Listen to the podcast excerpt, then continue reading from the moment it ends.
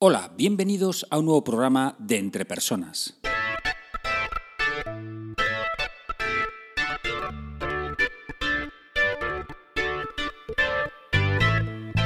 Un podcast donde hablamos sobre todo lo relacionado con el desarrollo de las habilidades y competencias en las organizaciones. Mi nombre es Raúl García y podéis encontrarme en la web www.entrepersonas.com.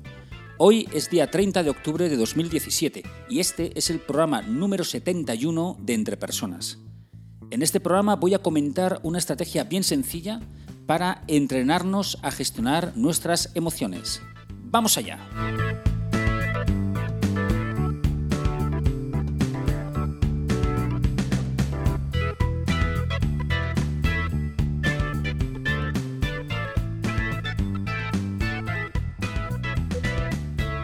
Epícteto, filósofo griego, decía que lo que nos influyen no son las situaciones, sino cómo interpretamos esas situaciones.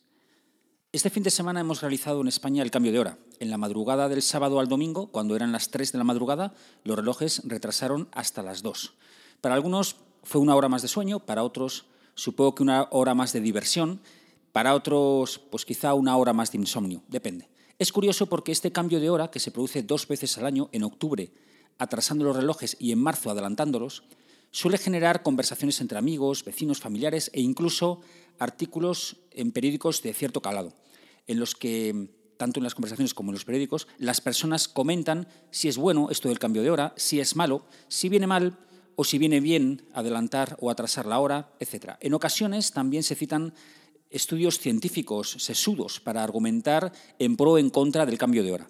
Mi aportación a este hecho que se repite dos veces al año, este de adelantar y atrasar la hora, no va a ser defendiendo o atacando la medida, sino lo voy a tomar como ejemplo de cómo un hecho en concreto, que, del cual se tiene poco control, puede influirnos en nuestro estado de ánimo o nuestras emociones, y estas en nuestro comportamiento. Hay personas, me consta, que el cambio al horario de invierno le influye negativamente. Los hechos concretos son que anochece cada vez antes, es lo que tiene que el eje de rotación de la Tierra esté inclinado, y pasamos de que el Sol se oculte a las 7 y 20 de la tarde más o menos a que lo haga a las 6 y 20 de la tarde. También eh, los días son más fríos, lo cual tampoco acompaña mucho. Estos hechos objetivos provocan en algunas personas que se sientan más tristes, decaídas, con menos ánimo, es decir, emocionalmente poco entusiastas, podemos decirlo así. ¿no? Y al final estas emociones que sienten les lleva a ciertas personas pues, a letargarse, a confinarse en su casa, a que realicen menos actividades y se queden bueno, pues como hormigas esperando la llegada del buen tiempo, de los días más largos y del verano para poder disfrutar de la vida. Según Epícteto, como he dicho al principio, lo que nos influyen son nuestras interpretaciones, no los hechos o las situaciones objetivas. Y algunas personas se sienten desgraciadas con este nuevo orden horario porque interpretan que esa nueva situación es un impedimento para poder hacer cosas fantásticas que realizaban con el buen tiempo y con el sol. Pero Epícteto no solo explica el porqué de nuestras emociones, sino también describe una capacidad sorprendente que tenemos las personas, la capacidad de poder interpretar lo que sucede de muy diferentes maneras y, por lo tanto, gestionar las emociones que nos provocamos nosotros mismos por aquellas que nos benefician. No se trata esto de pensar de forma irreal positiva, ¿no? tratando de engañarnos a nosotros mismos de lo fantástico que son las cosas que nos suceden, ¿no? sino que tenemos que entrenar esta manera de interpretar de diferentes maneras la realidad objetiva de lo que nos sucede sobre todo buscando el beneficio para nosotros mismos. Si nos quedamos en casa, pues ahí apoquinados y, ahí aletargados, pues evidentemente esto poco va a, a, influir en que consigamos los objetivos que pretendemos en la vida. Por lo tanto, vamos a ver de qué manera podemos empezar a gestionar estas emociones que nos llevan a estos comportamientos poco beneficiosos.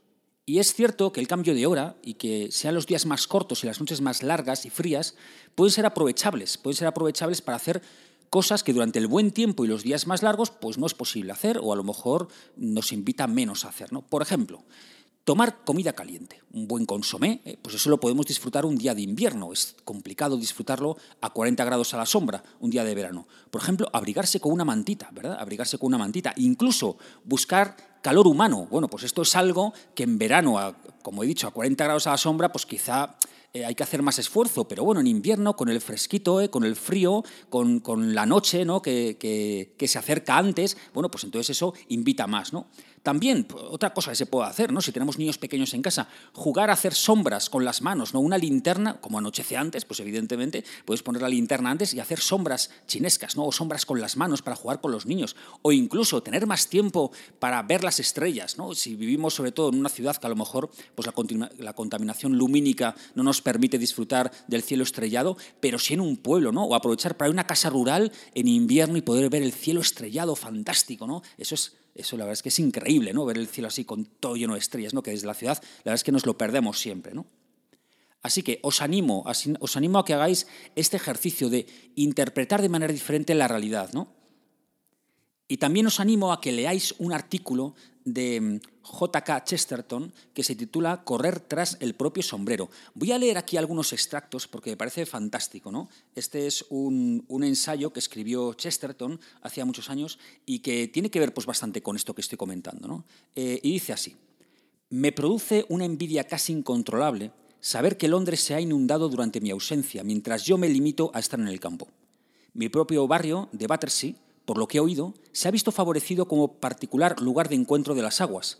Battersea era ya, apenas hace falta decirlo, la más hermosa de las poblaciones. Ahora que dispone del esplendor adicional de los grandes mantos de agua, debe de haber algo particularmente incomparable en el paisaje marino de mi romántico pueblo. Battersea debe de parecer un trasunto de Venecia. El barco que llevaba la carne del carnicero debe de haberse deslizado sobre esas ondulantes vías de plata con la extraña suavidad de una góndola. El verdulero, que llevaba las coles a la esquina de la calle Latzmer, debe de haberse inclinado sobre el remo con la gracia inefable de un gondolero. No hay nada tan perfectamente poético como una isla y un barrio cuando se inunda se convierte en un archipiélago. Hay quien opina que estas visiones románticas del agua o el fuego faltan ligeramente a la verdad, pero en realidad la visión romántica de tales inconvenientes es tan práctica como la otra. El auténtico optimista, que ve en estas cosas una oportunidad para el disfrute, es al menos tan lógico y mucho más sensato que el consabido contribuyente indignado, que solo ve en ellas una ocasión para quejarse. Salto al final del artículo, que dice,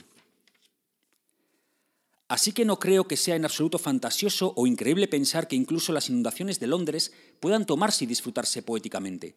No parece que hayan provocado más que inconvenientes, y los inconvenientes, como ya he dicho, no son más que el aspecto más accidental y menos imaginativo de una situación verdaderamente romántica. Una aventura no es más que un inconveniente convenientemente considerado. Un inconveniente es solo una aventura considerada equivocadamente.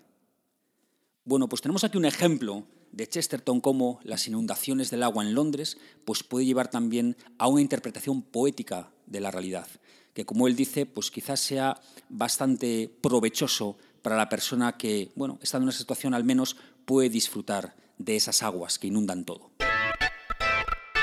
Para terminar, solamente recordaros que podéis enviarme vuestra opinión sobre este programa, opinión sobre el podcast, a mi email raúl.garcía.entrepersonas.com. También podéis dejar vuestras opiniones en la página web www.entrepersonas.com barra blog, donde además encontraréis todos los programas de este podcast. Espero sinceramente que este programa te haya sido de ayuda y no olvides que las empresas son las personas que trabajan en ellas y que tú eres el máximo responsable de tu desarrollo personal y profesional. Saludos.